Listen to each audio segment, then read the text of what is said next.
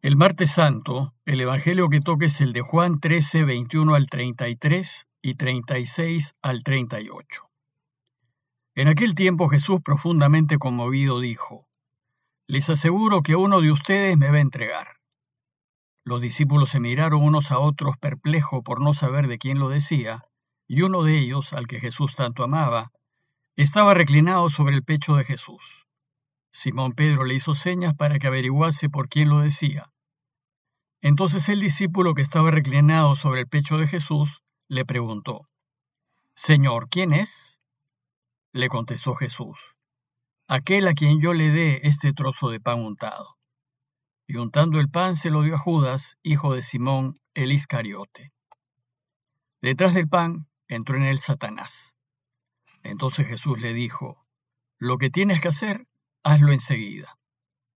Ninguno de los comensales entendió a qué se refería, pues como Judas guardaba la bolsa, algunos suponían que Jesús le encargaba comprar lo necesario para la fiesta o dar algo a los pobres. Judas, después de tomar el pan, salió inmediatamente. Era de noche. Cuando salió, dijo Jesús, Ahora va a manifestarse la gloria del Hijo del Hombre, y Dios será glorificado en él. Y si Dios va a ser glorificado en el Hijo del Hombre, también Dios lo glorificará a él. Y lo va a hacer muy pronto. Hijos míos, ya no estaré con ustedes por mucho tiempo. Me buscarán, pero les digo ahora lo mismo que ya dije a los judíos. A donde yo voy, ustedes no pueden venir. Simón Pedro le dijo, Señor, ¿a dónde vas? Jesús le respondió, A donde yo voy no me puedes acompañar ahora, me acompañarás más tarde. Pedro replicó, Señor, ¿por qué no puedo acompañarte ahora? Daré mi vida por ti. Y Jesús le contestó, ¿con qué darás tu vida por mí? Te aseguro que no cantaré el gallo antes que me hayas negado tres veces. Estamos a las puertas del triduo pascual, es decir, de la celebración de la pasión, muerte y resurrección de Jesús, y hoy la Iglesia nos invita a reflexionar en las traiciones que sufre Jesús de su grupo más cercano de amigos. El texto comienza diciéndonos que Jesús se encontraba profundamente conmovido. Otras traducciones dicen profundamente turbado, triste. Y no es para menos, pues se había enterado de la traición de uno de los suyos, la de Judas. Y además sabía que Pedro no iba a resistir la presión. Estas debilidades lo afligían profundamente. Y refiriéndose a Judas, se lo dice a todos. Les aseguro que uno de ustedes me entregará. Judas era uno de los que estaba con él, allí en la misma mesa, en esa última cena, en donde se entregó al mundo en el pan y en el vino. Y Judas había compartido, junto con todos los demás, ese cuerpo y esa sangre. Y a Judas, sabiendo que lo entregaría, Jesús le había lavado los pies. Saber pues que uno de los doce lo iba a traicionar debió ser un golpe muy duro para el Señor. Pero después de un tiempo de estar juntos, Él los había escogido con mucho cuidado para que lo acompañasen y estuviesen con Él. Los había instruido en su camino, había confiado en ellos plenamente y les había encargado el cuidado de su futura iglesia. Y ahora resulta que Judas lo estaba vendiendo. ¡Qué decepción! Este hecho pone en evidencia dos cosas que debemos tener siempre en cuenta. Primero, que Dios nos ha creado libres y por tanto no controla nuestras decisiones. La libertad que nos ha dado hace posible que nosotros, en cualquier momento, podamos decidir en favor de Él o decidirnos en contra de Él. Es decir, no estamos programados por Dios para hacer lo que Él quiere. Nosotros decidimos nuestras vidas y elegimos nuestros destinos. Y segundo, que Dios siempre va a respetar nuestra libertad y por tanto va a respetar las decisiones que tomemos, aunque a veces esas decisiones vayan contra Él y en contra de lo que Él desea. Por ejemplo, a veces nos preguntamos por qué Dios no detiene a los malos o por qué no evita el pecado. El pecado existe porque nosotros lo elegimos. Y lo elegimos porque Dios nos ha creado libres y respete el ejercicio de nuestra libertad. si Dios interviniese en nuestras decisiones, anularía la libertad que nos ha dado. Por eso, no puede evitar que pequemos, que hagamos daño y que nos hagan daño. Lo que hace más bien velar y cuidar de las víctimas de nuestros pecados. Evidentemente el anuncio que hizo Jesús causó conmoción entre sus discípulos. Ellos, nos dice el texto, se miraban unos a otros perplejos sin saber por quién lo decía. Es decir, no lo podían creer.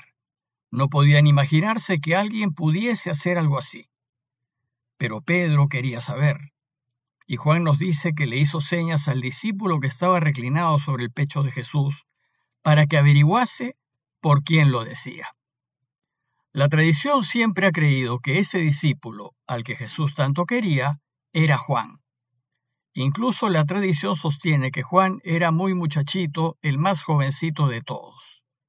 Y nos dice también que el discípulo que más amaba estaba reclinado sobre Jesús. Esto nos indica que probablemente la cena fue en el suelo, sobre alfombras, como solían comer los judíos, en una mesa baja, recostados en cojines. Y entonces el discípulo amado, apoyándose en el pecho de Jesús, le preguntó en reserva, Señor, ¿quién es? Jesús contestó, aquel a quien yo le dé este trozo de pan mojado. Para la cena se preparaban diversos platos y salsas que se ponían al centro de la mesa. Se comía con la mano y el pan se untaba en las diversas salsas. Y el hecho de untar el pan en la salsa y dárselo a alguno era un gesto de especial aprecio. Y esto fue lo que hizo Jesús, mojar el pan y dárselo a Judas.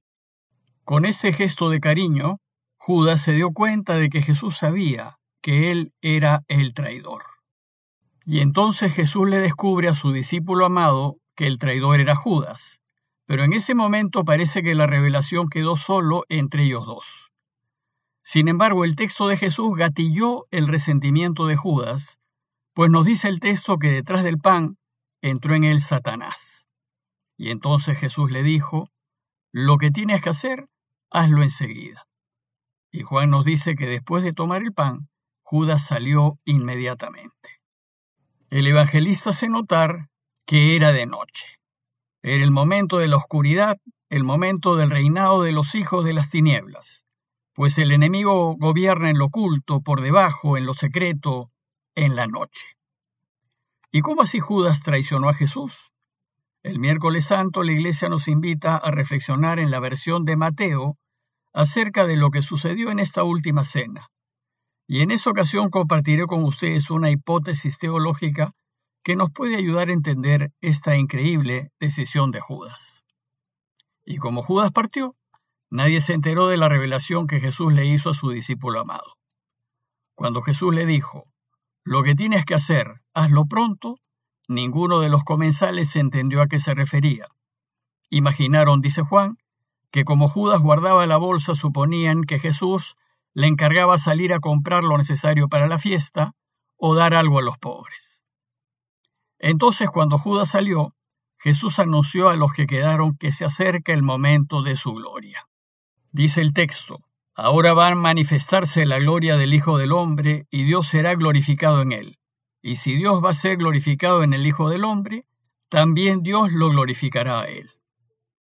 Les anuncia veladamente que resucitará y que así manifestará su gloria, pero desgraciadamente tendrá que pasar por la muerte. Y como esto sucederá muy pronto, en unas pocas horas más, les dice, Hijos míos, ya no estaré con ustedes por mucho tiempo. Me buscarán, pero les digo ahora lo mismo que ya dije a los judíos a donde yo voy, ustedes no pueden venir.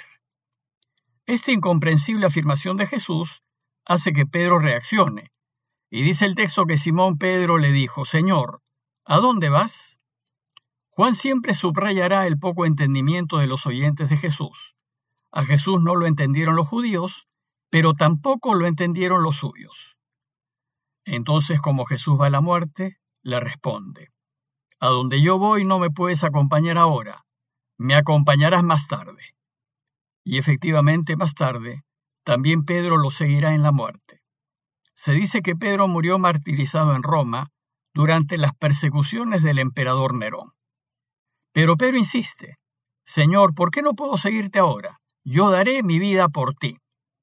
Ante esta afirmación de Pedro que brotó del amor que le tenía al Señor, Jesús anuncia con dolor una segunda traición. ¿Con qué darás tu vida por mí?